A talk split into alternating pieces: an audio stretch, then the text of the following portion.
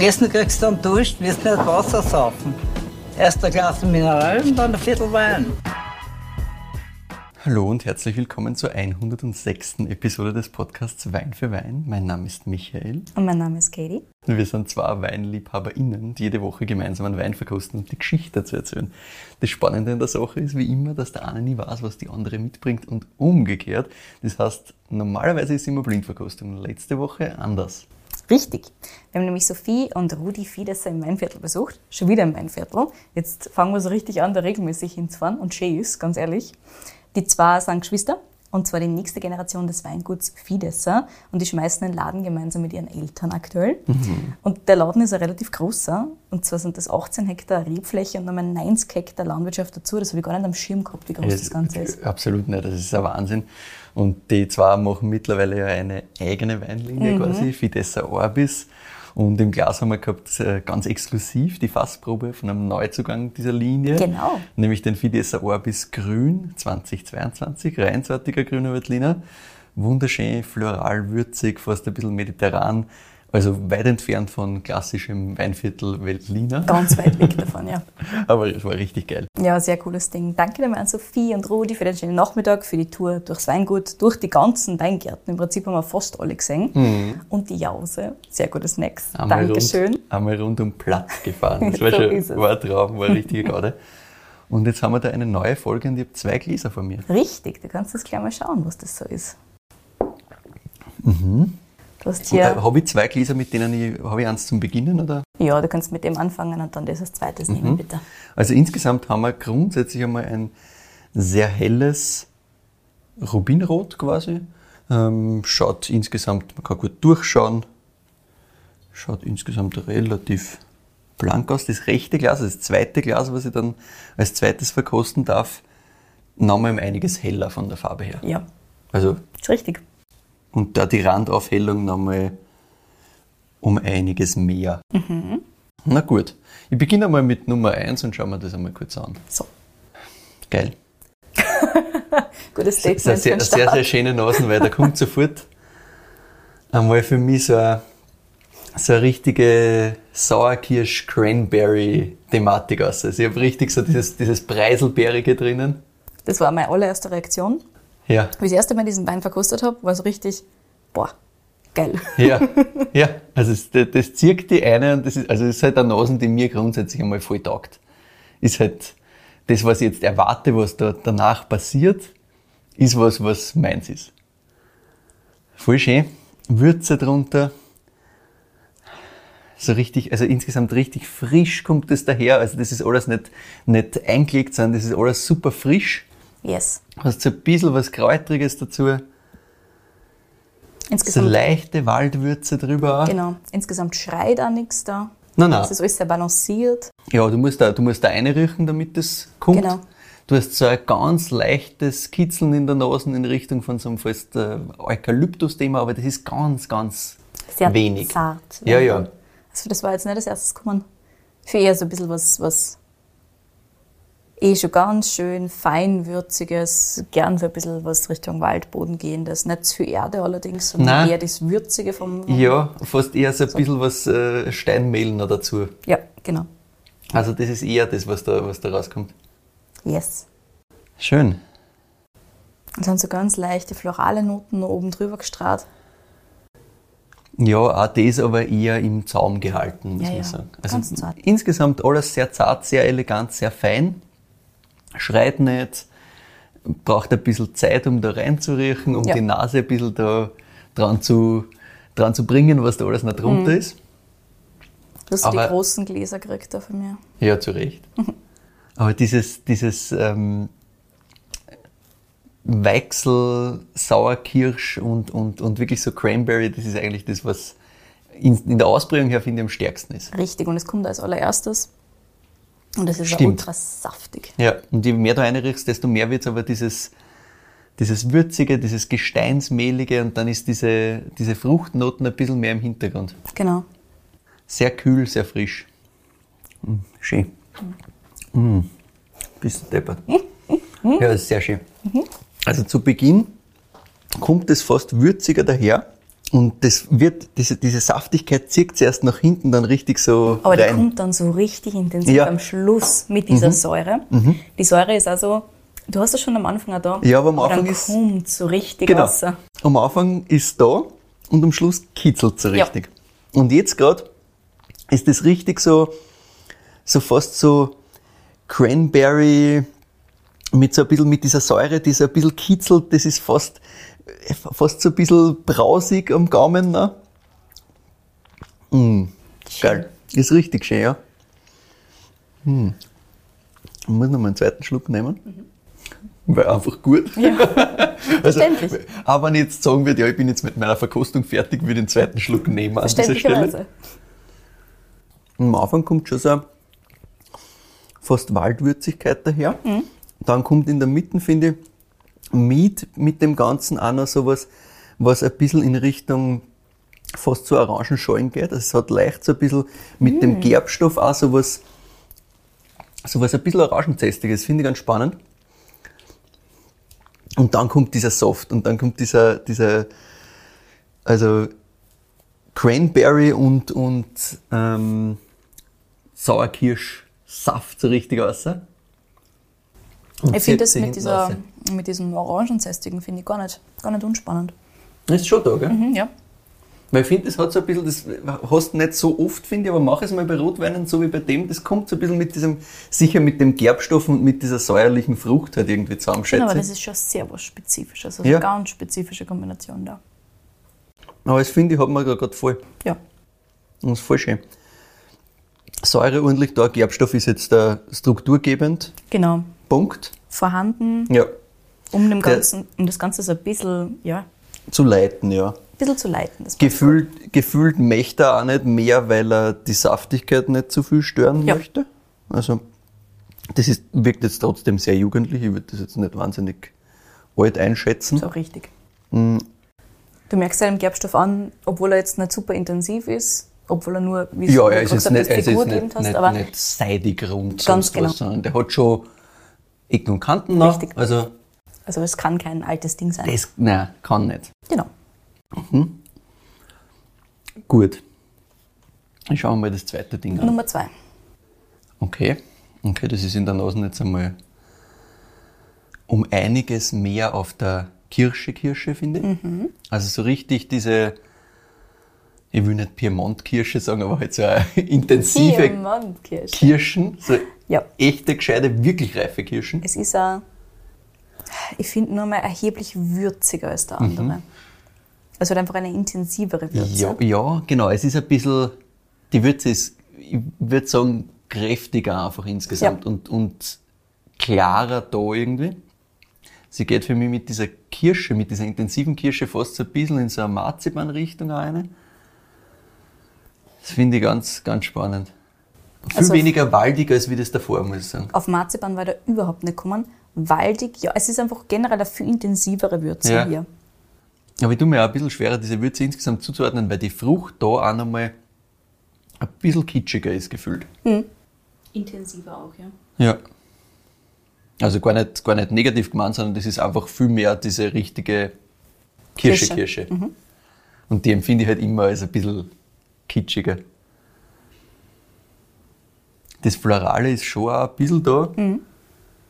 Also da ist wieder nicht so viel, nicht so viel Unterschied von, dem, von dieser leichten floralen Tonalität zum ersten, aber die, die Ich finde, sie geht Frucht da ein bisschen mehr unter, doch- weil die anderen Sachen intensiver sind da. Ja, ich finde, aber ich finde tatsächlich, dass diese, diese ein bisschen wärmere Frucht intensiver ist. Die Würze, die, die tragt mich gar nicht so. Da tragt mich wirklich noch immer eher die Frucht, obwohl ich da jetzt zum dritten Mal eine rieche. Das war beim anderen, finde ich, war dieser Übergang viel schneller da, dass man schneller zu dieser, zu dieser Würzigkeit gekommen ist, für mich zumindest.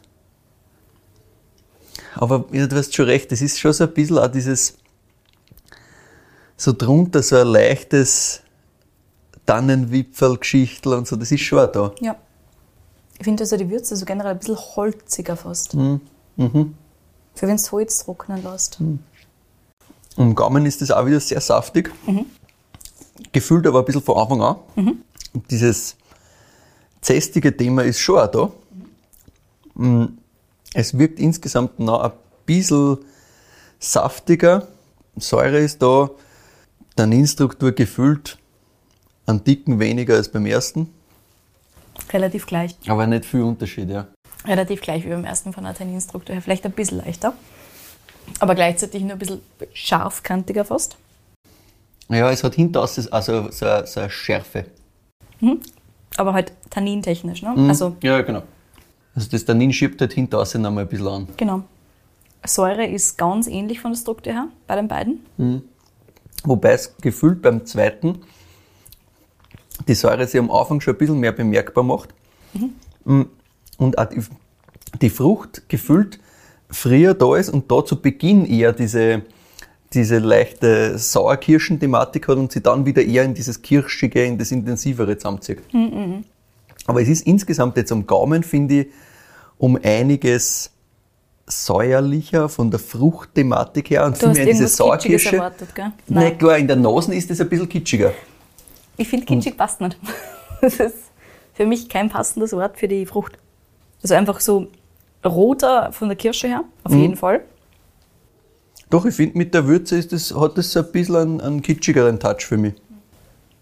Aber meinst du damit reif oder Mm, Nein, einfach nur diese, diese Fruchtintensität, die halt ein bisschen, intensiver? Genau. ein bisschen härter daherkommt. Und das, das ist das, was ich als kitschig empfinde, halt, wenn das ein bisschen, ein bisschen Also, erschlagender ist. Wir so. Intensiver ist es, ja voll. Mhm. Na total.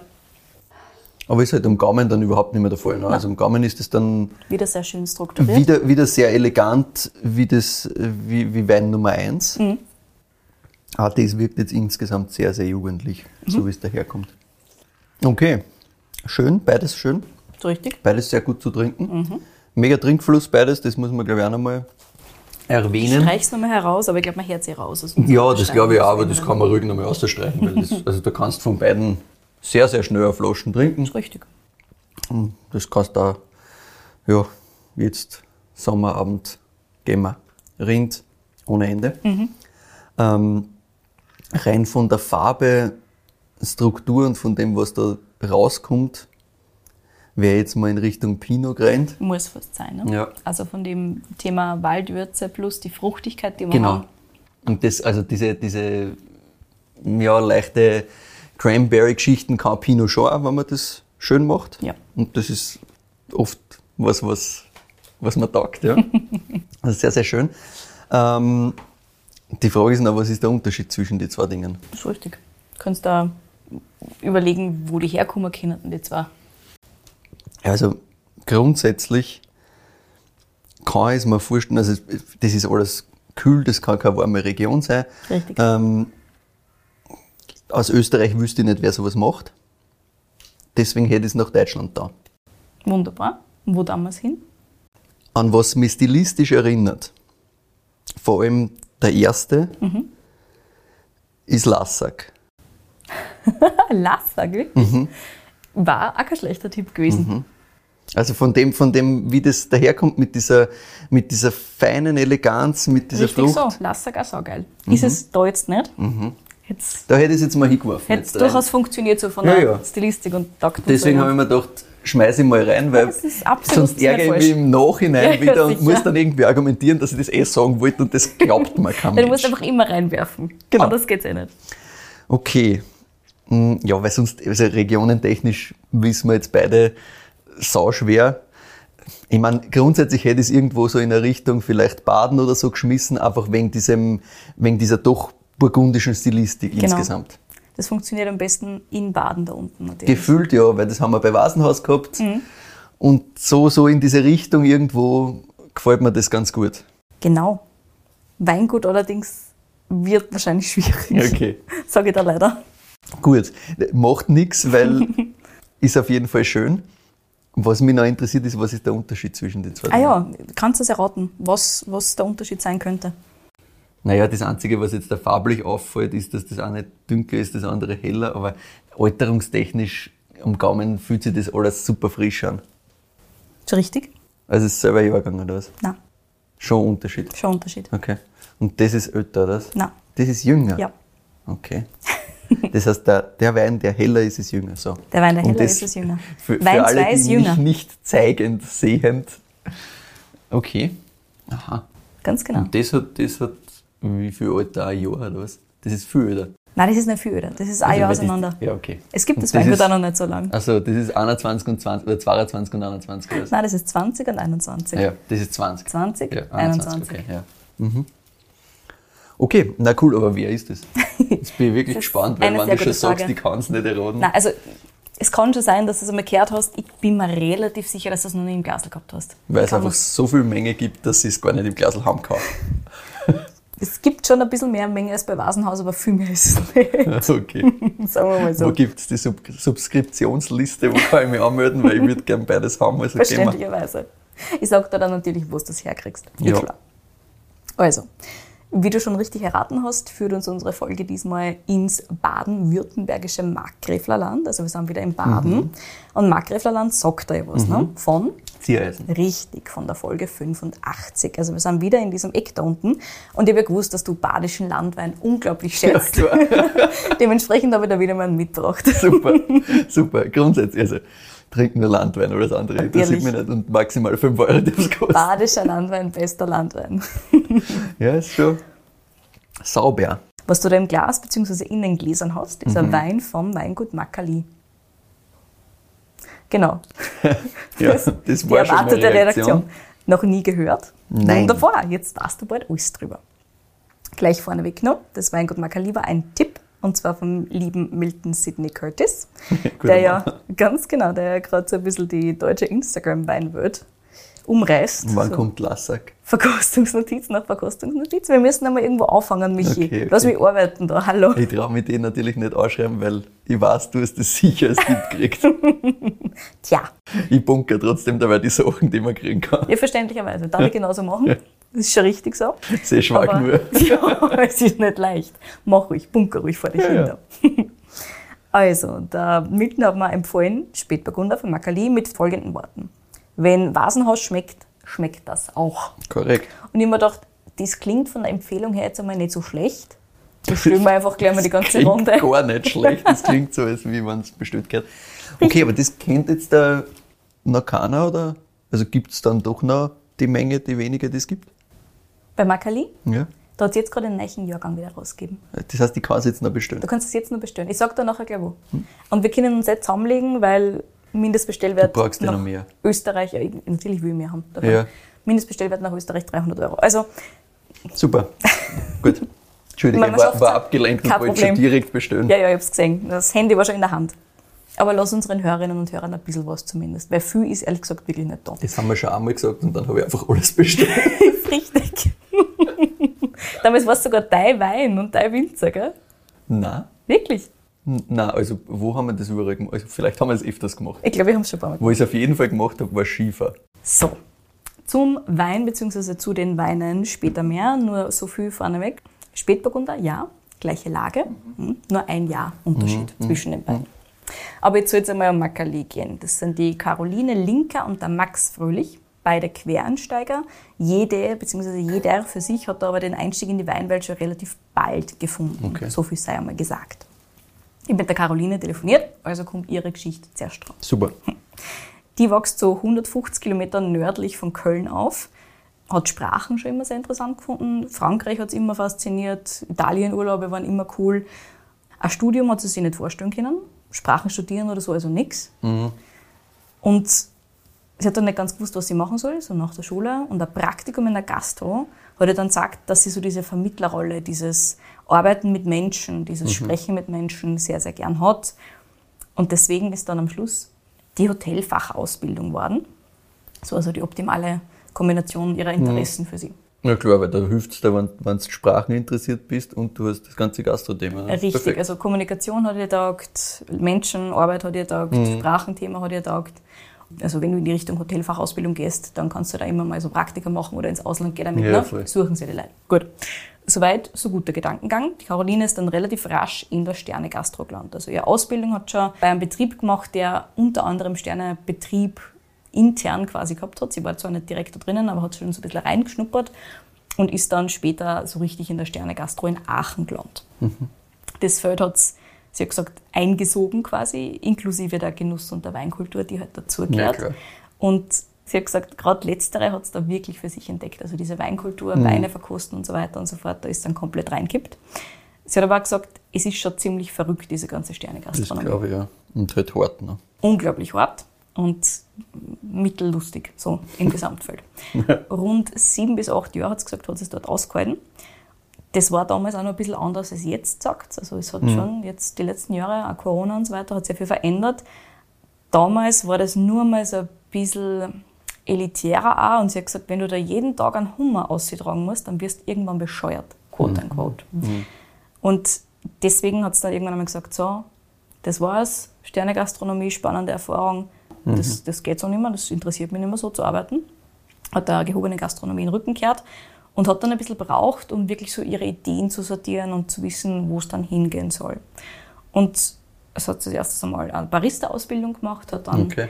in einem Café in ihrer Heimatstadt eine Zeit lang gearbeitet und da hat sie gesagt, im Prinzip habe ich das nur gemacht, damit ich wieder auf den Boden ankomme. Weil Ja. in dieser Sterne-Gastronomie-Welt bist du so weit weg von der normalen Realität, dass du einmal wieder heimkommen, also nicht heim, aber dass du wieder runterkommen musst. Ja, ja. Es hat es dann eben dadurch gemacht. Kaffee war dann aber doch nicht ganz die Erfüllung. Ja, Und ja, es ist halt gefühlt halt ein sehr, ein sehr harter Ein sehr Schritt harter und die, die Wahrheit liegt wahrscheinlich irgendwo in der Mitte. Genau. Aber du hast da gesehen, sie fängt nicht einfach bei irgendeinem Café an zu arbeiten, sondern sie macht wirklich eine Barista-Ausbildung Ja, ja. und sie, sie fokussiert sich da gleich mal ordentlich drauf. Und und so dann gescheit rein. Ne? So sehr es. gut. Und das Weinthema war aber dann doch sehr ihrs. Dementsprechend hat sie dann überlegt, wie sie das für sich umsetzen kann, wie sie das für sich einbinden kann. Und was sie sich früher überhaupt nicht vorstellen hat können, wie schon erwähnt, ist dann 2011 schließlich doch zur Realität worden, ein Studium. Und zwar in Geisenheim. Und das kam jetzt unvermittelt, okay? Ja, und zwar internationale Weinwirtschaft. Ähm, ich habe natürlich nachgefragt, wieso internationale Weinwirtschaft, wenn die das Weinthema spezifisch so interessiert hat und dieser Weinbau auch und dieses Weinmachen, wieso nicht Weinbau selbst? Und sie hat gesagt, früher hat sie nur so ein bisschen von einer eigenen Weinbar träumt. Also früher war dieses Okay. Gastro-Thema für sie ja noch viel mehr Na, da. stärker, ja. Genau. Und es hat da ein relativ großes Problem gegeben allerdings. Die Caroline ist einfach kein Nachtmensch. okay. Sie hat dann gesagt, okay, das hat sie irgendwann einmal aufgegeben, weil sie gewusst hat, das macht es auch hier auf Dauer. Das schafft es Ja, auch nicht. ja, okay. Gut. Also, den Plan hat sie dann doch wieder verworfen und während des Studiums in Geisenheim muss man dann unter anderem ein Praktika machen. Aber will man ja wissen. muss man nicht davor schon ein Vorpraktikum haben und so? Nein, ich glaube für internationale Ah, für Weinwirtschaft nicht. nicht. Okay, mhm. Ganz genau. Es gibt natürlich bei Weil Önologie und Weinbau Genau, da musst du du eine irgendwie schon Vorbildung was vor, haben. das wollte ich gerade fragen, Genau. weil wenn sie jetzt im Endeffekt dann doch quer eingestiegen ist, ohne Praktikum ist das ja bei Weinbau zumindest schwierig, aber bei Weinwirtschaft geht es Bei anscheinend. Weinwirtschaft kommst du rein, Okay, soweit ich das jetzt richtig verstanden habe. Da. Okay. Bei Önologie und Weinbau ist das was anderes. Ja, Also aber das da ist immer so irgendwie genau. das Thema, na, da muss vorher schon irgendwo gewesen sein und das selektiert irgendwie die Leute aus, die nicht selber vom Weingut kommen, mehr Ja, oder weniger. das unter anderem auch, ganz genau. Also du musst halt vorher schon was gemacht haben dann. Ja. Genau, aber die Caroline, wie schon gesagt, hat sich dann entschieden für internationale Weinwirtschaft, weil sie eben also diesen Hintergedanken gehabt hat. Hm, es war schon nicht unspannend. Eben im Weinbereich bis auf jeden Fall arbeiten, sie will was da machen. Aber so ein Weinbar war doch cool, bis sie dann drauf gekommen ist. Geht sie wahrscheinlich nicht ganz aus. So, ja, ja. Lifestyle-technisch, ja. Ich will auch gern schlafen. Verstehst also. Genau, na, absolut, die Kinder auch nicht. Idee leiwand, schlafen leiwand, Punkt. so ist es. So, und während ihres Studiums in Geisenheim, wie ich vorher angefangen habe, muss man unter anderem auch Praktika machen. Und Ja. dieses Praktikum, dieses erste, hat der Caroline dann aber gesagt, wo sie wirklich hin will. Beim Weingut Wagner Stempel war es sechs Monate lang. Sagt er vielleicht was? Dieser Ja, so vom. Namen her, aber gehabt habe ich das sicher noch nie. Also, ich glaube, ich habe es auch noch nie im Glas gehabt, aber es ist halt so im Namen. Ja, irgendwo im Hinterkopf ja, äh, zumindest schon rum. Ja, ja. genau. Und sie hat gesagt, sie hat dort in diesen sechs Monaten auch wirklich die Produktion kennengelernt und damit meinen sie auch die Weingartenarbeit, die Kellerarbeit, Ja. alles rund um und um. Und schon damals hat sie gemerkt, das taugt ihr komplett. Sie braucht so diese Natur, diese Kombination aus den Mhm. verschiedenen Aspekten des Winzerseins, sind also ziemlich optimal für sie. Das Es- ist ganz das, was sie Insgesamt ist sie ja auch optimal, weil sie hat diesen, diesen Fokus auf das Produkt, was sie schon vorher taugt hat. Jetzt kommt dieser Naturthema, das Naturthema quasi dazu. Das ganze Kommunikationsthema hast du ja auch, weil das ist auch ein Teil davon, den Richtig, du halt erfüllen du nicht musst. raus, genau. Und vor allem, wenn du den gut kannst, ist es auch nicht schlecht, weil Hilft da immer. tun sie eh viele schwer. Yes. Super. Genau, und dementsprechend ist dann immer weiter so in diese Richtung gegangen. Und ihre Entscheidung, den wirtschaftlichen Zweig von der also Stadt der Önologie zu studieren, hat sie nie wirklich bereut. Also das war für sie nie wirklich ein Problem, dass sie im Nachhinein gesagt hat, puh, hätte ich doch lieber äh, vorher irgendwas gemacht und dann Önologie studiert. Das war gar nicht das Thema. Sie hat immer gesagt, es ist eigentlich ganz cool gewesen, dass sie internationale Weinwirtschaft studiert hat, weil sie sich doch einiges mitnehmen hat können, auch sp- später fürs Weingut, so das Thema Businessplan, wirtschaftliche Tools, alles, was heute halt wirklich im, im eigenen Weingut tagtäglich braucht. Also das ist schon Das ist gut. Genau, schon auch positiv gewesen. Die Caroline hat dann noch ein paar weitere Auslandsaufenthalte bei Weingütern absolviert, allesamt natürlich in Frankreich. Die Faszination, wie schon erwähnt, war eh immer groß und das ist dann wirklich genutzt, dass sie mal rauskommt. Und sie war am Anfang in Sancerre und dann war es in Burgund bei der Domaine de l'Arlot. Und dort hat es dann auch mit dem Max gefunkt. Den Max habe ich Oh. vorher schon ganz kurz erwähnt, genau. Die zwei haben sie vom Studium schon gekannt. Die waren halt in unterschiedlichen Jahren einerseits, in unterschiedlichen Studiengängen. Das heißt, man hat sich schon so ein bisschen kennt. Ja, aber halt nicht Aber näher. Ne? halt nicht so, nicht so nahe zumindest, genau. Und sie hat gesagt, man hat sich dann eben so ein bisschen getroffen, ein bisschen Wein probiert gemeinsam. Du hast dann halt trotzdem ein bisschen eine Community, weil der Max war eben zum gleichen Zeitpunkt auch in Burgund, hat auch ein Praktikum dort okay, gemacht. aber schon woanders quasi. woanders, ganz Wein. genau, Ja, okay. an einer anderen Domain. Aber du bist halt dann so ein bisschen doch ja, untereinander. bist halt vernetzt im Endeffekt. ganz genau, ja. die ganzen Geisenheimer untereinander Ja. sind halt super gut vernetzt. Die sind schon vernetzt und dann halt, wenn du Deutscher in Burgund Burgund, gehst, naja ja, ja. klar. Genau, Haben wir ja bei angesprochenem Vasenhaus auch schon mal gehört. Ne? Richtig so. Und bei den beiden war es halt auch so, man hat sich halt also ein bisschen zusammengesetzt, immer mal am Abend viel gemeinsam verkostet und die zwei haben halt auch im Prinzip von Anfang an sie super gut verstanden auf der Basis, dass sie halt einen ähnlichen Weg in die Zukunft gesehen haben für sich. Also also dieses, die wollen wirklich beide Wein machen, die interessieren sich sehr, sehr dafür und auch das, was halt herkommen, beide so ein bisschen Quereinsteiger. Der Max zwar anders, jetzt wieder dann eh gleich, wie der zum Wein kommen Bin schon Und- gespannt. ja, ja. Aber ähm, das hat einfach passt, hat die Caroline gesagt. So, und jetzt komme ich zum Max. Der ist im Schwarzwald aufgewachsen, wollte dort während der Schulzeit was Cooles machen als Praktikum, Hauptsache weit weg. Wie schon gesagt, das sind die Worte der Caroline, aber ich vertraue da mal, dass Ja, sie ja. Max gut quotet. Und Das ist sonst eh eher ein beider Problem. Ne? Und der Max ist dann einfach zu seinem Cousin in die Toskana gegangen für dieses eine Pflichtpraktikum in der Schule. Guter Punkt. Wir. Ja. Cousin in der Toskana. Ich habe Also, gesagt, wenn ich einen Cousin in der Toskana hätte, egal für Hätte was für ein auch so Praktikum, gemacht, ja. hätte ich es auch so gemacht. Der war dort zufällig Betriebsleiter auf einem Weingut und hat gemeint, ja gut, dann kommst du halt her fürs Praktikum. Das ist geil, ja. Ja. Und der Max hat sich dann mit 16 dort halt komplett in diese Genusskultur verliebt. Ich meine, ist auch logisch, ne? Also, du bist viel draußen in der schönen Landschaft, Mittag, du hast dann immer entspannt gemeinsam Mittagessen, trinkst ein Glas Wein und dann geht's langsam weiter mit der Arbeit. So ein Leben kann man sich, glaube ich, schon auch ganz gut vorstellen. Und wenn du 16 bist, ist das wahrscheinlich einfach Wunderland, weil weg von den Eltern, Ja. du arbeitest halt, es ist alles schön, du kriegst zum Mittag also ein Glas Wein zum Kosten. Mhm. Das ist schon sehr, sehr cool. Ich stelle mir die Rückkehr halt hart vor, aber sonst. Tja, ich meine, der Schwarzwald ist sicher auch schön, Ja, ja, aber aber, aber, halt, aber vor, vor allem, wenn du von dem, dem toskanischen Flair und diesem, Mhm. wir arbeiten den ganzen Tag so ein bisschen, dann dann wir Mittagessen, dann dann wir Abendessen, es wird alles zelebriert und dann kommst du zurück und Hackbraten, schwierig, ja. Also, aber der Max hat sich verstanden gemacht. ja, Gott sei. Dank. Aber damit war seine Entscheidung eindeutig gefallen. Er will Winzer werden. Mhm. Oder zumindest irgendwas mit Wein machen. Und seine Ausbildung hat er dann auch wirklich sehr zielstrebig direkt nach der Schule beim Winzer in Baden angefangen. Der hat zur alten Riege der Biobetriebe in Deutschland gehört und war Vorreiter in diesem Bereich. Und das hat den Max schon von vornherein im Prinzip geprägt. Das war immer so ein bisschen diese Richtung, die ihn am meisten interessiert hat dann. Nach abgeschlossener Ausbildung wollte der Max schon noch studieren. Und das ist eben so, wie du Richtung Weinbau und Önologie in Geisenheim kommst. Genau. Du Wenn hast schon Vorpraktikum gemacht. Genau. Wenn du entweder, ich glaube, Arbeitserfahrung sammelst oder du hast ja den Betriebs Ja, irgendwas musst du schon haben Fall. Ja. Weinbaubetriebsführungsabschlussprüfung. Also wenn du diese Ausbildung hast, dann, Mhm. dann kommst du da rein. So auch der Max. Und damit ist es nach Geisenheim zum Weinbau- und Önologiestudium gegangen. Und das war für den Max nicht leicht, hat die Caroline erzählt. Der war von Anfang an ziemlich ein Freigeist und hat sich sehr hart da mit den konventionelleren Themen an der Uni. Oje, Tja, der Arme. aber er hat alles überstanden. Hm? Super. Was er allerdings super cool gefunden hat während des Studiums, war sein Erasmus-Jahr an der Uni in Bordeaux. Er war einfach einmal eine ganze Zeit weg. Nice. Vor allem, weil es unglaublich viel Verkostung gegeben hat und er sein Weinwissen da halt, also sein klar, Wissen der verschiedenen Weine auch international Ja, ja. total ausbauen hat können. Das ganze konventionelle Zeug, naja, macht man halt mit. Ja, ja, Aber dieses Verkosten hat er, Hast hat du er zumindest was gelernt anscheinend dabei? Mhm. erzählt, war Wahnsinn. Und er ist dann auch vor Ort noch ganz kurz geblieben und hat bei der Ernte auch noch mitgeholfen hinten dran, bevor es dann wieder zurück nach Deutschland gegangen ist. Also er hat auch dort schon gleich mal ein bisschen Erfahrung gesammelt on top. Am Ende vom Studium ist er dann wie die Caroline für weitere Praktika weg. Für den Max ist es als erstes allerdings nach Österreich gegangen. Ah, wirklich? Wo ist er denn hingegangen? Zum Neusiedlersee oder was? Ja, ja, zum Gut Agger erstens Ja, einmal. okay. Es war halt klar, dass das entweder in Richtung Goes geht oder halt. Oh, nach Goes kommen wir gleich Ja. noch. Keine Sorge. Ja, gut, das, ja, Das zweite Weingut war nämlich Klaus Preisinger. ja, gut. Das war, war ein bisschen aufgelegt, ja. Ja, genau. An der Uni war ja alles eher klassisch. In Österreich hat es dann diesen ganz harten Umstieg zurück oder Richtung Naturwein gegeben.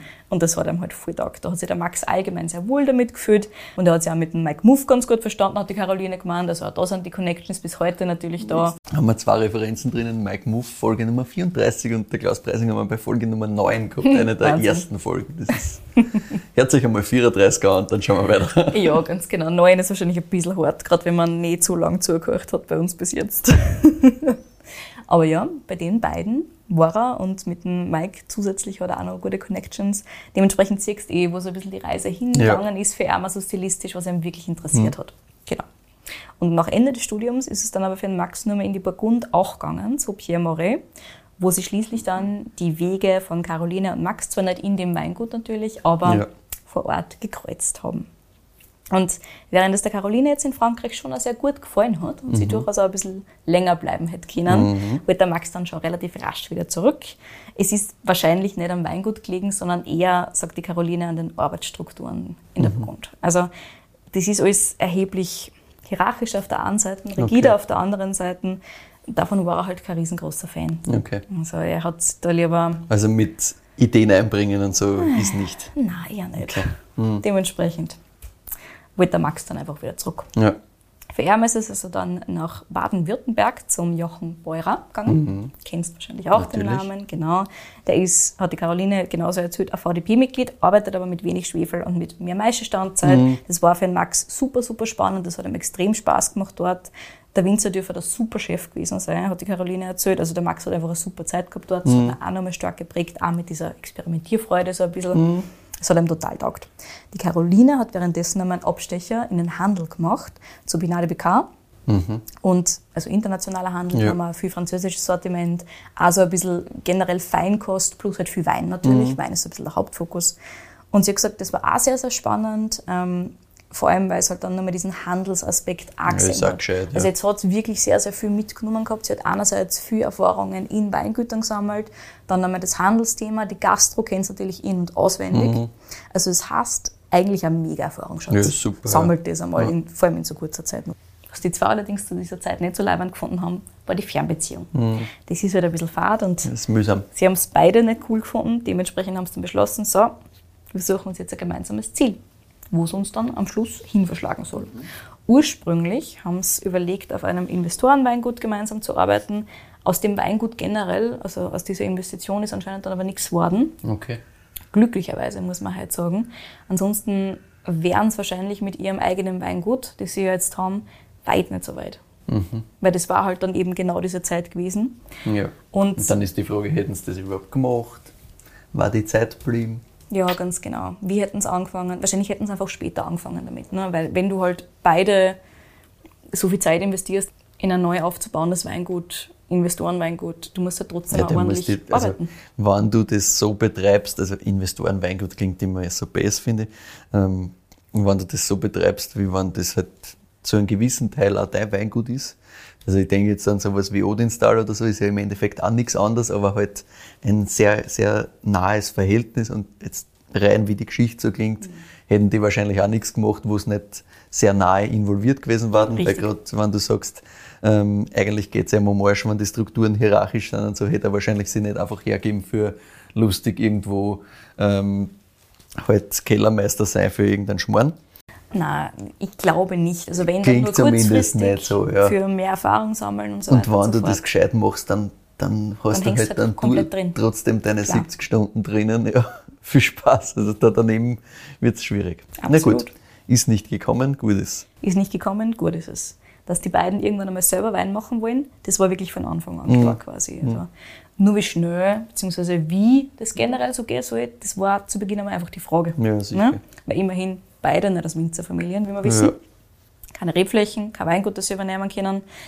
Und sie haben sich deswegen in dieser Übergangsphase, wo halt dieses Investorenweingut ähm, wieder in die Ferne gerückt ist, sind einmal gemeinsam eine Auszeit genommen und geschaut, okay, passt, wir sammeln uns jetzt, wir kommen einmal ordentlich in Baden an, weil Baden haben sie dann ausgewählt, für wo sie bleiben wollen. Auch eben mit so ein bisschen am Auge auf, wo wir Wein machen, Ja, was gustet uns.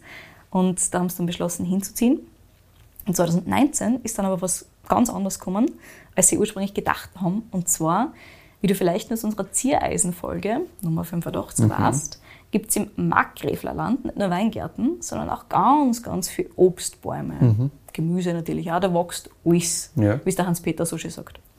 Und ein Apfelbauer hat den beiden dann einen Teil ihrer Ernte angeboten. Das ist von so einer Streuobstwiese mit zehn verschiedenen alten Mostapfelsorten auf rund 500 Metern Höhe. Nichts gespritzt. Also optimale Qualität. Und die zwei haben sie die Chance nicht entgehen lassen und haben gesagt, okay, passt, dann machen wir das erste Mal Cider. Auch gut. Ja, genau. Weil halt diese, wie schon gesagt, diese Übergangsphase, das war nur so, okay, wo kriegen wir Weingärten her? Geht sich das aus oder müssen wir uns doch wieder was anderes irgendwo suchen? Und da ist diese, diese Apfelladung quasi genau richtig gekommen. Ich habe gesagt, okay, passt, wir machen jetzt Cidre.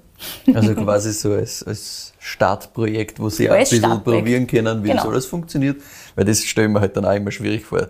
Du hast halt bis jetzt noch nirgends zusammengearbeitet. Ne? Du, du stellst dir das jetzt, du hast ein gemeinsames Ziel Ja, als ja. Leihwand. Aber Sie waren noch nie im gemeinsamen Betrieb, ja? Genau. Also im gleichen Betrieb gemeinsam, ja. also hätte halt sein können, wenn sie sich mit den Äpfeln schon beschießen, hätten sie gewusst, okay, das wird vielleicht Das auch wird mit Weintrauben wahrscheinlich bisschen nicht so schlecht. Ja, werden. genau. Ja, genau. Ja, genau. Trifft schlechter. Aber ja, na, also dieses Projekt, dieses 2019er, dieser 2019er Jahrgang Mhm. an Cider, das hat wunderbar funktioniert. Und wie du schon ein bisschen rausgehört hast, ne, die hauen sich dann gleich mal ein und Ja, ja. versuchen das halt wirklich auf War höchsten gescheit. Mhm. Standard zu machen, absolut. Und der ist ja wirklich durchgestartet, dieser wunderbare Cidre. Mhm. Und sie haben sich dann natürlich so ein Beispiel genommen an, zum Beispiel dem, was halt in Nordfrankreich passiert, wo man halt wirklich Cidre ernst nimmt. Mhm. Ja, ja, wo das das, abgefüllt wird in Österreich haben. 0,75 Flaschen und ordentlich schön vergoren Ja. und so weiter und so fort. Nicht der Zuckerspaß, den wir in Österreich haben. Genau. Richtig. Also es hat nichts damit zu tun.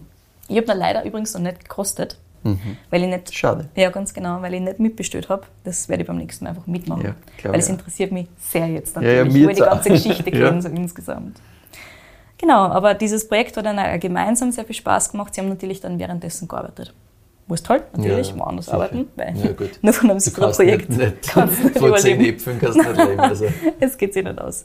Aber das ist also auch jetzt, obwohl sie mittlerweile Weingut haben und alles, auch wirklich eine Herzensangelegenheit nach wie vor. Das machen sie auch weiter, das Thema Cider.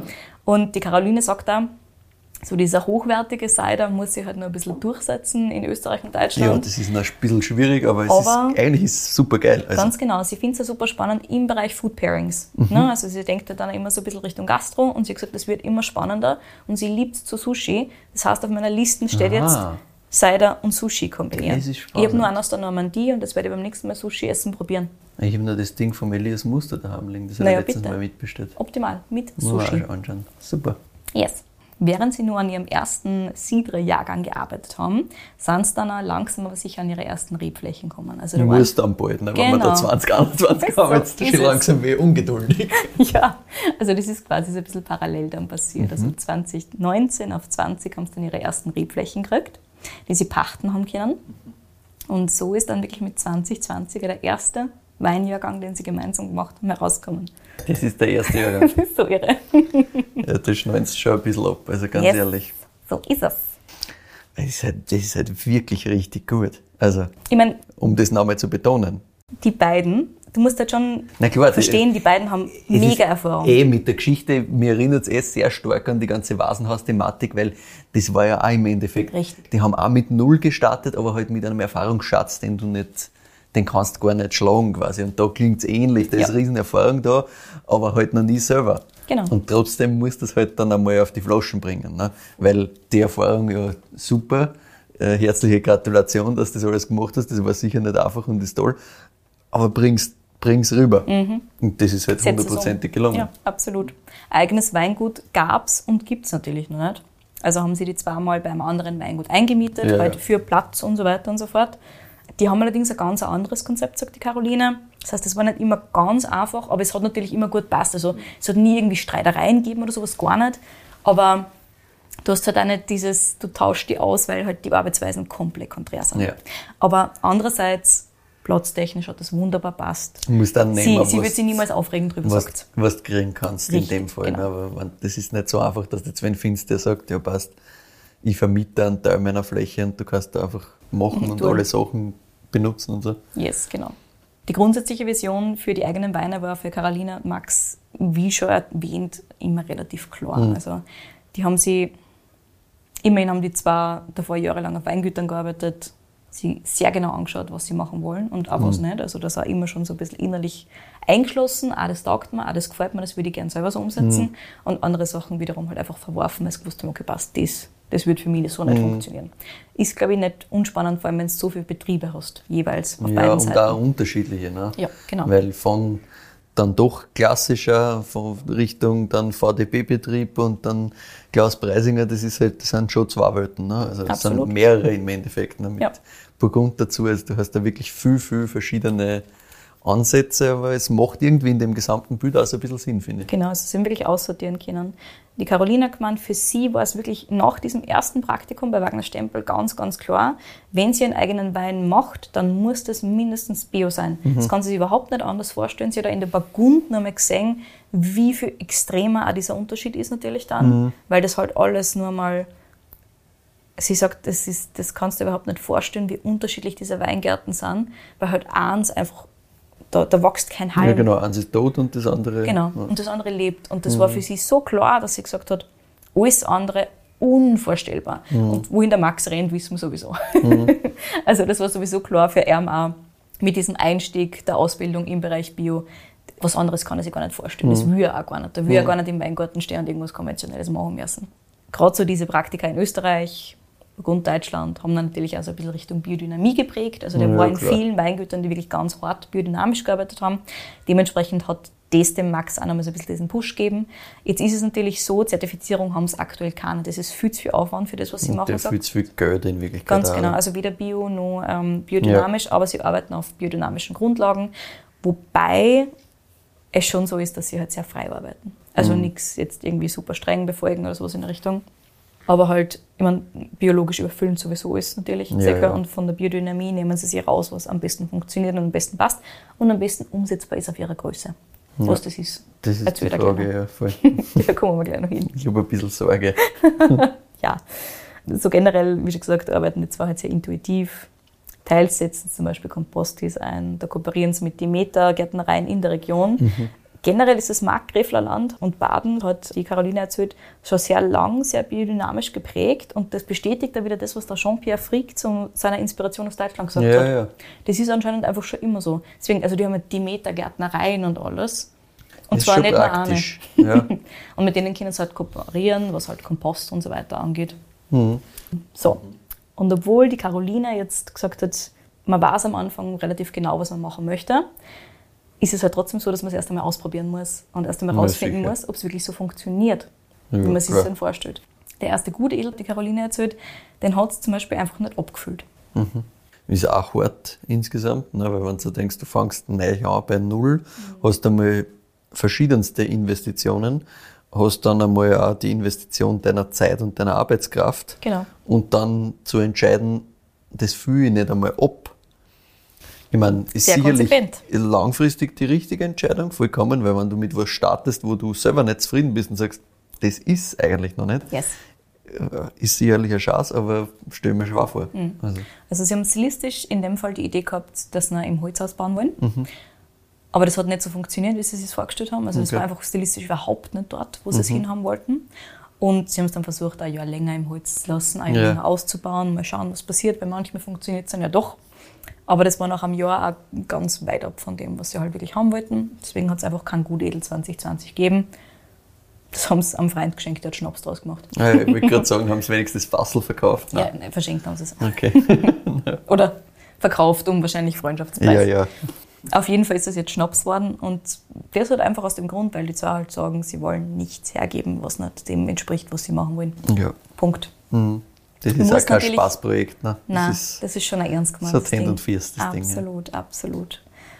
So generell ist der Start von so einem Weingut natürlich eine lange Geduldsstrecke, bis man das erste Mal Feedback kriegt und das erste Mal Geld das reinkriegt. ist ja auch uralt. Weil die Caroline schon das Thema Feedback stark angesprochen hat. Weil bis das einmal draußen ist bei den Leuten und die Leute sagen, ob es einer taugt oder nicht. Ja, Deswegen du- war das Telefonat so cool, weil es halt wirklich auch nachgefragt hat, wie taugt man die Weine, wie taugt man der, wie taugt Ja. man der. Also super cool.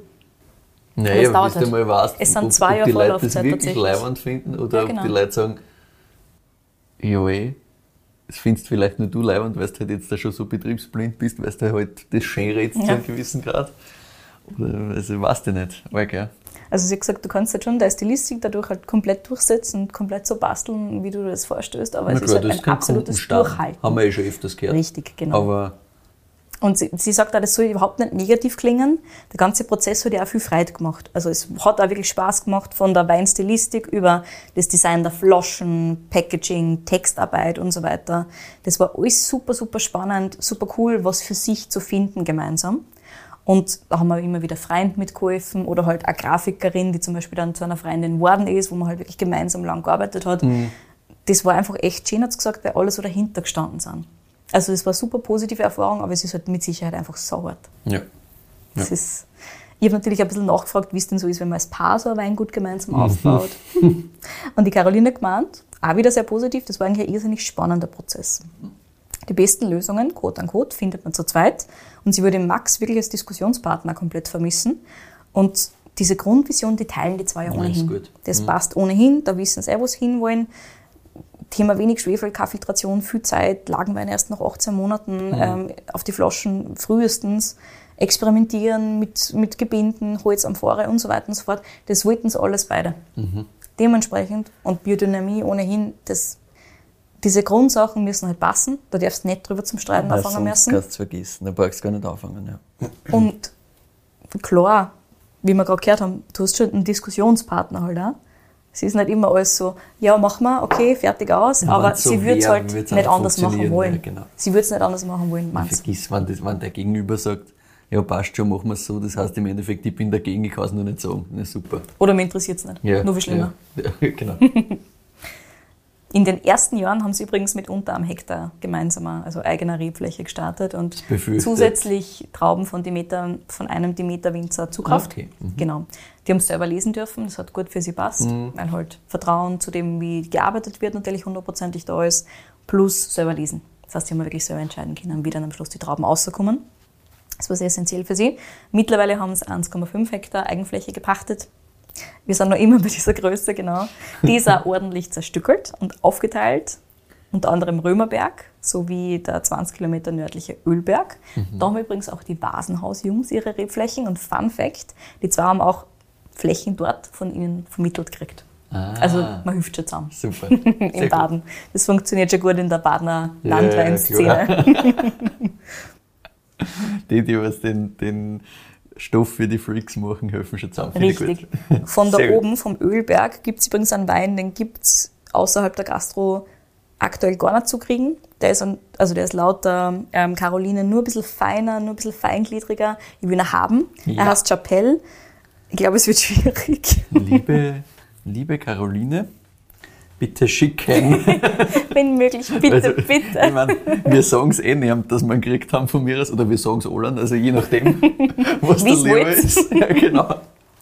Aber hey, jetzt will ich schon auch wissen. Ja, das war vor allem, weil ich halt gewusst habe, dann wie das ist. Aber dann gedacht habe, boah, wie wird das erst genau. sein? Also, Genau, aber wie schon gesagt, da gibt es halt nur viel weniger davon. Und es gibt da von diesem Wein, ähm, das ist der Blöwen ähm, 2020 bzw. 2021, da gibt es jeweils 600 bis 750 Flaschen. That's it. ist eher schwierig. ja, Genau. wie befürchtet. Tja. Was die Rebsorten angeht, war für die zwei übrigens klar, dass sie zum Beispiel gut edel dabei haben wollen. Ja. Hast du eh schon rausgehört. Die Caroline vergleicht das ganz gerne mit dem Aligotier. Und das taugt ja halt so rebsortentechnisch, also von dem, dass der sehr viel Spürarten kann, plus halt regional. Das wollte halt einfach machen. Ja. Wenn wir schon in Baden sind, dann machen wir einen gut edel. Dass der ein bisschen hunzt, Ja, gehört kann man dazu. jetzt nicht machen. Ja, Ja, genau. genau. Ansonsten ähm, haben es beim Thema Spätburgunder relativ rasch relativ spannende Flächen gekriegt, wie eben gerade erwähnt, einmal Römerberg, einmal Ölberg. Da sind wir übrigens beim Römerberg bei den zwei ähm, Gläsern hier. Und das ist ja so ein bisschen der größte Teil ihrer Eigenfläche ist äh, Spätburgunder. Und dann haben sie noch einen wunderschönen Weingarten, den haben sie Paradies genannt. das ist ein ganz wilder, gemischter Satz mit unter anderem Müller-Thurgau drinnen. Und der liegt mitten in einem Naturschutzgebiet, umringt von Steinmauern, ausgebaut in der Amphore. Auch ein super cooles Ding. Mhm. Also, hätte mich nicht der Spätburgunder so umgehauen, war es wahrscheinlich der Paradies geworden dann. Mhm. Ähm, Aber gut. ja, Also, ja. Ganz Schwierig, egal, wie, toppen, wie ja. Paradies schmeckt, aber das ist jetzt schon saugut. Jupp. Äh, Da ist dann schwach. Genau. Und zusätzlich gibt es noch ein bisschen mehr so weiße Burgunderrebsorten, eh auch typischer Ja. für das Eck da unten. Weißburgunder, Chardonnay haben Und vielleicht kommt da bald mehr dazu, Und bauen sie auch beides einzeln aus, oder wie? Ja, ja, wird aber einzeln ausgebaut. Gibt es halt auch nicht viele Flaschen davon, aber Ja, gibt's. ja. Weil ich, ich versuche quasi zusammen zum dividieren, wie sich das alles ausgeht mit den Es sind, perfekten es Fläche. ne? sind ca. 10.000 Flaschen, die es insgesamt machen, Ja. inklusive Zukauf und allem. Ja. Und Cider, sei dabei. Ja. Der Gesicht wird immer weniger hoffnungsvoll. Ja. Schauen wir mal, jetzt bestimmen wir dann mal Aber dann, dann Wie schon gesagt, schauen wir weiter. Vielleicht gibt es ja bald mehr. Ähm, da gibt's jetzt, also da braucht es jetzt ein bisschen Geduld, sagt die Caroline, ein bisschen Vertrauen. Und das kann aber eh der Max besonders gut, das ist sein Job. Geduld und Vertrauen. Mhm. Super. Hat's gelacht und hat's erzählt so. und jetzt können wir mal über unseren Wein hier im Glas reden, wenn du magst. Ja, gerne. gesagt, Spätburgunder. Ich sprich diese Lage immer ein bisschen falsch aus. Ähm, ich glaube, er heißt, also man schreibt nach Bleuwen. Das ist der 2020 und dann haben wir daneben noch den 2021er vom Römerberg in Badenweiler. Wie schon gesagt, 20 Kilometer südlich äh, vom Ölberg. Wir sind relativ am Schwarzwald-Eck quasi. Also der 20 Kilometer Unterschied zwischen 20 den Kilometer Unterschied zwischen Ah, den beiden. Ja, ja, ganz genau. Also Okay, das Caroline heißt, Sie sagt, müssen schon viel fahren. ja, ja. Caroline Mhm. sagt, wenn sie am Ölberg sind, dann sind sie den ganzen Tag dort, da packen Ja, ja, wir das uns halt dann immer aus. eine weil da fahren wir nicht haben. Ja. Und der Römerberg ist viel näher bei einer. Ah, okay. Also das ist mehr der Hausberg quasi. Ja. mhm. Genau, aber Ölberg ist halt super spannend, haben sie gemeint. Das Deswegen ist quasi, weil die Lage so geil ist, muss es haben halt. sie es es geholt. Ja. Richtig, Mhm. ganz genau. Und da haben wahrscheinlich die Vasenhausbuben gesagt, hey, das ist geil. Ja, Schaut ja. sie sich an. Und sie haben sich gedacht, coole Sache, Mhm. machen wir. Wir sind da auf jeden Fall, also am Römerberg, bei ca. 400 Meter Seehöhe, direkter Übergang zum Schwarzwald. Das heißt, du hast da immer so diese Fallwinde, Mhm. die relativ kühlen. Das ist natürlich nice, weil im Baden grundsätzlich gar nicht so viel Regen ist, wie das Ja, immer okay. glauben würde, ähnlich wie Elsass. Ah ja. Mhm. Also es bleibt immer so ein bisschen hängen dann. Und es gibt gar nicht so viel. Also gerade 2023 war jetzt zum Beispiel weniger regenreich, als es bei uns in Österreich war. Ah, okay. Das ist ganz interessant. Ist wahrscheinlich auch nicht immer so, aber in dem Fall halt. Ja, ja. Also ist nicht so ultra, ultra, ultra kühl. Dementsprechend ist es angenehm, wenn man da so ein bisschen Wald zur, zur Ja, Kühlung vor allem wird er nicht besser. Ne? Also. Richtig. Terroir ist sehr, sehr karg, sehr, sehr steinig. Du hast so Jurakalk, ein bisschen Kalkmergel und dann halt eine dünne Lehmauflage. Dementsprechend halt ganz viel so Starzeugs. Ja. Auf dieser Auflage stehen drauf deutsche Spätburgunder-Klone. Sie haben übrigens auch französische Klone am Ölberg. Mhm. Ist auch ganz spannend, so den Vergleich wahrscheinlich äh, zu haben. 45 Jahre ungefähr sind die Reben alt ähm, am Römerberg. 60% Ganztrauben, 13 Tage Maischegärung, 18 Monate bleibt das Ding im gebrauchten burgundischen Fass. Und abgefüllt wird dann unfiltriert, minimal geschwefelt. Äh, wirklich Ja. mini, minimal geschwefelt. Ja. Was es halt braucht. Was es halt braucht. Richtig so. Sauber. Bitte erzähle mir deine Bewertung und gerne für den 2020er. 2021 war nämlich ein unglaublich schwieriges Jahr für die zwei. Mhm. Ja, ich finde dacht, insgesamt. ich gebe da den Vergleich, was Ja, ja. super spannend ist. Ja, ich finde da insgesamt bin ich einfach mehr beim 20er. Same. Sie wahrscheinlich auch. Ähm, aber das ist halt, also das ist vielleicht ein unglaublich schwere, schweres Jahr, 21, ja, und das äh, erzählen ja eh viele in der Gegend. Mhm. Aber das ist halt trotzdem wirklich gut. Ja, Also ich kann mit beidem sehr, sehr gut leben. Der Unterschied ist minimal. minimal. Also ich finde, wie gesagt, die Nasen taugt mir beim 20er einfach mehr, das, das zahlt mir noch mehr ein. Mhm. Am Gaumen ist es dann wirklich, sind es Nuancen. Genau, Also, und da ist dann die Frage, wie das in drei, vier, fünf Jahren ist. Genau. Ob das nicht einfach schon sehr ausbalanciert dann ist. Auch. ja, würde ich würde jetzt auch mal erwarten. Mhm. Ähm, ja, ich bin irgendwo bei einem 9,5. Ja, Das ist schon wirklich passt gut. saugut. 9,5 bis Ja. 9,6 auch hier. Ja. Ich finde das absolut geil. Ja, ja. Sowohl jetzt, natürlich auch immer spannend, wie sich sowas weiterentwickelt, aber das Ja. ist auch jetzt zum Das ist halt Trinken. jetzt super, Und vor allem der ja. 20er ist jetzt gerade komplett da. Ja, das ist gerade wirklich perfekt zum Trinken, das ist richtig schön. Genau, also absolut geiles Ding. Mhm. Hat mich sehr, sehr glücklich gemacht. Ähm, nochmal danke für den Tipp, lieber Milton. Ja. Gute Sache, recht hast Mann. gehabt. Die Weine kriegt ihr, wie schon gesagt, nur bei einem einzigen Händler aktuell, weil so viel gibt es erstens nicht und zweitens Ja. sind sie halt auch noch ganz, ganz frisch. Also wir haben jetzt gerade erst den zweiten Jahrgang, der ganz, ganz frisch am Markt gekommen ist. Dann habe ich übrigens noch abgewartet, also der Tipp ist schon ein bisschen früher gekommen. Und ich habe mir dann den 21er Jahrgang trotzdem noch anschauen wollen, bevor ich da mal Folge mache, damit ich halt für eventuell so einen Vergleich erstellen kann. Und ihr kriegt sie bei Offgrid Wein in Stuttgart, Ah, ja. damit das einmal gesagt ist. Guter Gratis Händler. Lieferung ab 300 Euro nach Österreich, Deutschland viel günstiger, ihr habt Maßen. Ja. Ähm, und dieser Wein, der Spätburgunder, kostet 55. ja, gut. War zu erwarten, aber zahle ich da halt gern. ist halt so gut. Traurig für uns, Ja. aber gut, gut für die zwei, weil halt ein Wahnsinnswein. Passt Absolut schon, cooles Ding. wir gern. Kein Ding. Und nun noch ganz kurz zu Zukunftsaussichten. Mittlerweile ist der Max Vollzeit am eigenen Weingut. Ah, ja. mhm, das geht sich mittlerweile aus. Super. Ursprünglich hat er dort noch ein bisschen ähm, mitgeholfen, wo sie eingemietet sind. Mhm. Die Caroline dagegen ist nur immer zu 80 Prozent circa angestellt. Das Mhm. heißt, ein bisschen reduziert, aber halt doch noch fast Vollzeit. Und das ist so ein bisschen ein Geben und Nehmen, sagt sie. Also der Max muss halt dann einfach auch mehr im Weingut machen, als Ja, sie klar. überhaupt kann, weil sie halt einfach zeitlich weniger da ist. So gar nicht so verfügbar. Ja. Richtig. Und er muss halt daheim auch mehr machen, also er muss mehr kochen und so Ja, weiter und so sicher. fort. Es geht sich halt nicht aus mit dieser Flaschenanzahl und mit, ähm, mit dem damit Hektar. Halt schwer. Ganz genau. Plus, ähm, sie ist eh in einem Bereich, wo es auch noch immer mit Wein zu tun hat. Also auch das ist nicht so Mhm. schlecht, so generell. Was jetzt als nächstes ansteht, ist ein Umzug in einen anderen Keller. Mhm. Wie vorher schon erwähnt, ist der Keller, wo sie jetzt aktuell sind, ja überhaupt nicht in die Richtung arbeitend, in die sie arbeiten. Mhm. Und jetzt ziehen sie um zu einem Weingut, das sehr ähnlich arbeitet wie sie, wo es auch eben schon im Austausch waren davor und sie sehr gut Okay. verstehen.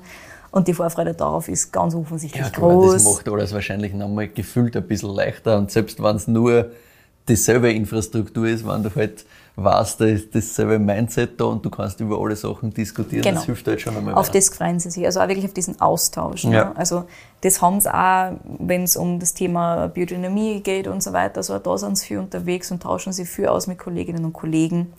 Aber wenn du halt in einem Weingut arbeitest, das halt ähnlich arbeitet wie du, das ist schon super. Ansonsten lassen uns das Ganze so ein bisschen auf sich zukommen. Aktuell, wie schon erwähnt, machen sie um die 10.000 Flaschen. Das ist natürlich nicht besonders viel. Das ist das Maximum im Übrigen.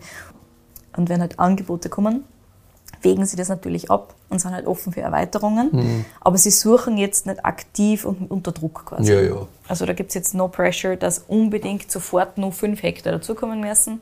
Sie schauen halt und wenn irgendwas Spannendes kommt, dann muss das eh anschauen, sagt Ja. die Caroline. Aber es ist jetzt ein bisschen auch der Vorteil, wenn sie noch die Sicherheit hat mit 80 Prozent im Job. Das heißt, das macht ja Sinn, dass man genau diese Phase, wenn das jetzt so halbwegs geht für sie, nutzt, um einfach einmal zu schauen, was kommt, ohne den Druck zu haben. Weil wenn sie jetzt Vollgas hingeht und, und Vollzeit quasi im Weingut mitmacht, na gut, Druck. dann brauche ich Richtig. drei, vier Hektar mehr, um das wirklich sinnvoll betreiben zu können. Genau.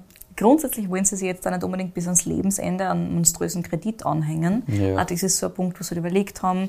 Aber dann hast du halt wirklich, wirklich bis an dein Lebensende quasi den Stress, das abzubezahlen. Und das sitzt dann halt dann auch immer im Nacken, meint die Caroline. Ja, dann kannst du das nicht leisten, dass du zum Beispiel sagst, den gut edel fühl ich jetzt nicht. Richtig. Und das ist halt was ganz, ganz anderes. Und für sie ist es aktuell zumindest, die Caroline sagt, das kann sich natürlich immer ändern. Weißt nie. Aber aktuell ist es einmal so, dass die Caroline eher daran denkt, vielleicht einen eigenen Garten mit eigenem Gemüse zu haben. Das war cool. Vielleicht irgendwann einmal einen eigenen Keller natürlich. Aber das ist halt alles no pressure. Jetzt ziehen sie einmal um in einen Keller, der ihnen nur mehr taugt, als der, den sie ohnehin schon haben. Vielleicht ändert sich das noch. Aber fürs Erste wollen sie jetzt einfach einmal sein und Wein machen. Schön. Ein Schritt nach dem anderen. Das auf jeden Fall beibehalten, bitte. Also das, das mit dem Wein machen, das, da, da seid Bitte- ihr am richtigen bitte Weg. mehr. bitte, genau. Also mehr für uns zumindest. ja, das ist das Einzige. ja, genau. Sauber. Herzlichen Dank. Sehr, sehr schöne Folge. Mein Glas, meine Gläser sind leer. Also Yep. das ist halt wirklich, wirklich richtig gut. Trinkfluss sei auch hier nochmal bestätigt. Richtig. Danke für diese wunderschöne Folge. Überhaupt nicht kennt, also nicht einmal den Namen jemals gelesen. Also Ging mir vorher auch Voll so.